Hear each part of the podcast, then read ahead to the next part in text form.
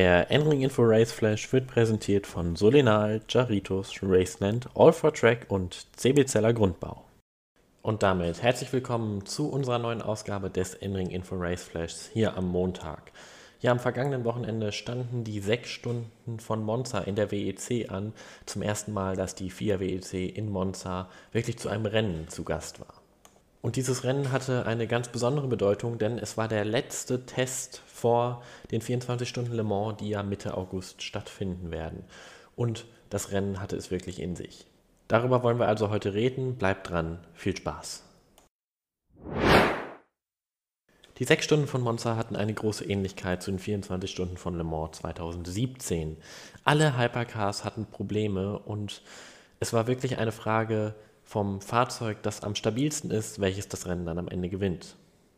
Das einzige Fahrzeug in der Top-Klasse, was wirklich ohne Probleme durchgekommen ist, ist der Alpine, der Grandfather LMP1 Alpine. Da man dort aber an diesem Wochenende etwas von der Pace entfernt war, reichte das nicht zum Sieg, sondern man wurde am Ende mit 40 Sekunden Rückstand Zweiter.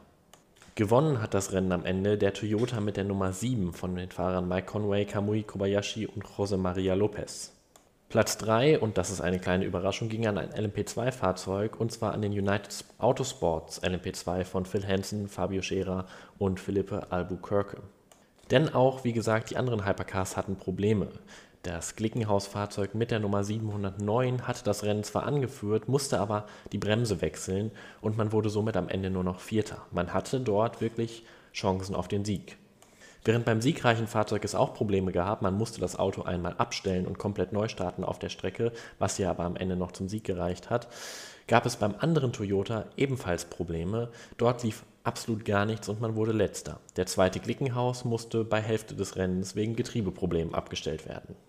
Und so kommt dieses Ergebnis zustande, was ja wirklich etwas kurios ist, da die meisten Fahrzeuge Probleme hatten. Wir wollen jetzt aber einmal hören, was Kamui Kobayashi bei der Pressekonferenz nach dem Rennen zu sagen hatte. Well, uh, first of all, I think thanks for the, you know, all the fun. Uh, especially, I think first time we racing was WEC in, the, in Monza, which was great. Uh, obviously, I think our race, I think we uh, beginning to start pretty good paces, and uh, we make maintain the gap properly and uh, we felt quite confident. And uh, during my run, obviously the car was just shut down somehow.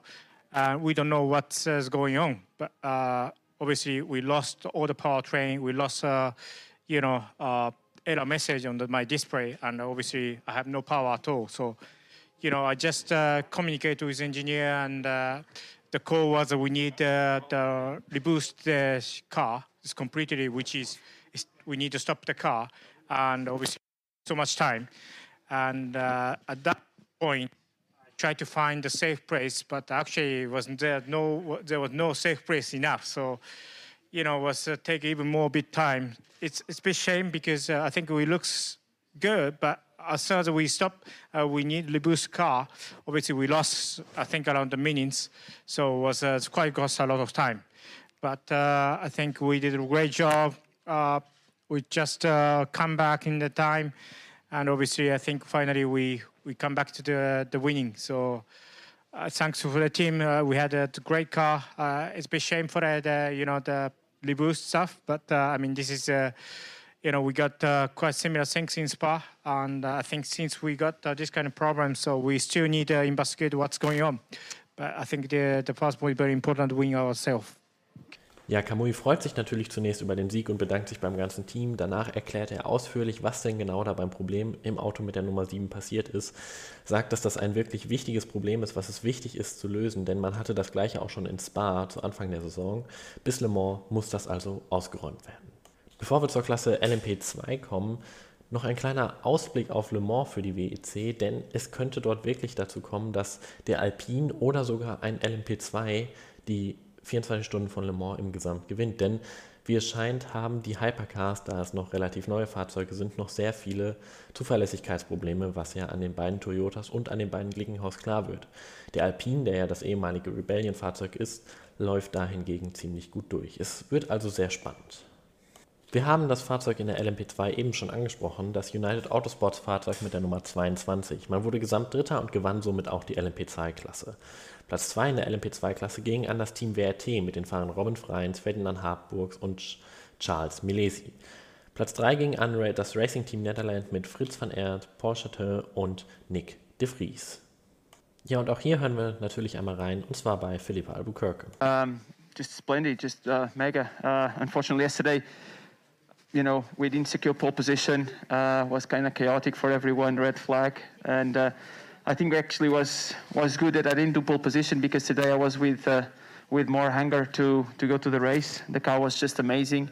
Um, these boys did an amazing job. Phil going to P1 in the start and, and then just holding there on the strategy, hitting the fuel targets.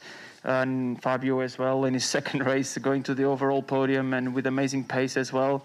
So at one point we were a little bit unlucky with safety car, and then the opportunity not being catched by by by the other team which made us our life better. So it was just, but I think we had a little bit more pace overall. So we did the, the best lap time of the first lap of the race. So that means the pace that we have, and uh, it was good learning as well for Le Mans. Ja, Philippe Albuquerque ärgert sich zunächst noch einmal über das gestrige Qualifying, bei dem es dem Team nicht gelungen war, ähm, sich die Pole Position zu holen. Allerdings freut er sich dann, dass sein Teamkollege Phil Hansen den ersten Platz gleich direkt am Anfang sich sichern konnte und danach war es wirklich ein Rennen, was man von vorne herweg gewinnen musste. Man hatte ab und zu etwas Pech mit Safety Car und Gelbphasen, allerdings hatte man eine gute Pace und es war ein gutes Lernen für Le Mans. In der GTE Pro Klasse, wo ja leider nur noch vier Fahrzeuge übrig sind, ging es bis zum Ende heiß her. Es war vor allem in der letzten Rennstunde ein Kampf zwischen dem Porsche Nummer 92 von Kevin Estre und Neil Jani und dem AF Corse Ferrari mit der Nummer 51 von Alessandro Piergudi und James Calado. Bei eben diesem Ferrari probierte man es mit einem Stopp weniger, jedoch musste das Fahrzeug dann drei Runden vor Ende nochmal für einen kleinen Splash reinkommen. Das öffnete den Weg für den Porsche von Kevin Estre und Neil Jani für den Sieg. Der AF Corse Ferrari von Alessandro Piergudi und James Calado wurde trotzdem noch Zweiter. Platz 3 ging wieder an Porsche und zwar an Gian Maria Boni und Richard Lietz. Hören wir doch einmal, was Porsche-Werkspilot Kevin Estre zum Rennen zu sagen hat. Yeah, no, pole position is always good, but uh, but in the end, on the next day, you have a six-hour race, and that's the the one you want to win. But uh, to be honest, we were still, even if we had pole position, we were still, I think, a bit the challenger there uh, because because I think Ferrari was a little little better than us the whole weekend um, until that point.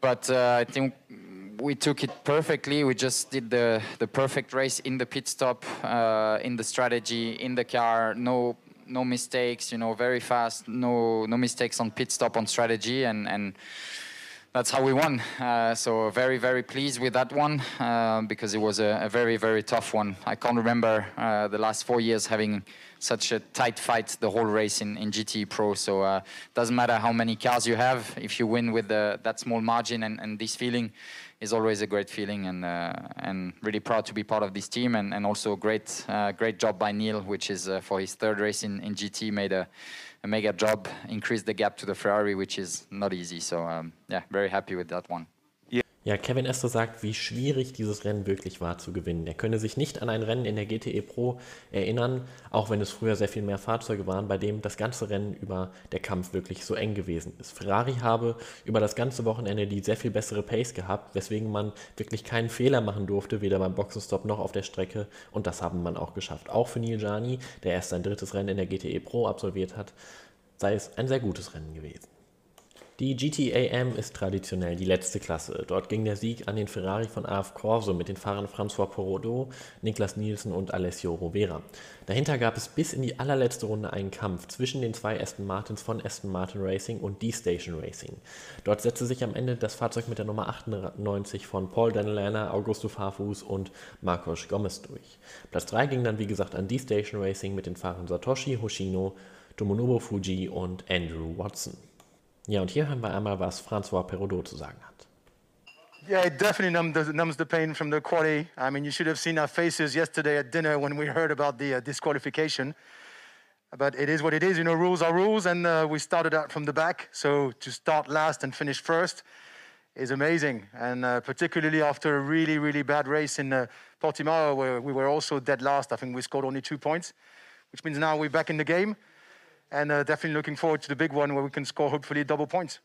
Ja, François spricht davon, dass das Team gestern nach dem Qualifying noch disqualifiziert worden ist und somit letzter im Rennen starten musste. Und trotzdem haben man es bis ganz nach vorne geschafft, was diesen Sieg natürlich umso besser macht.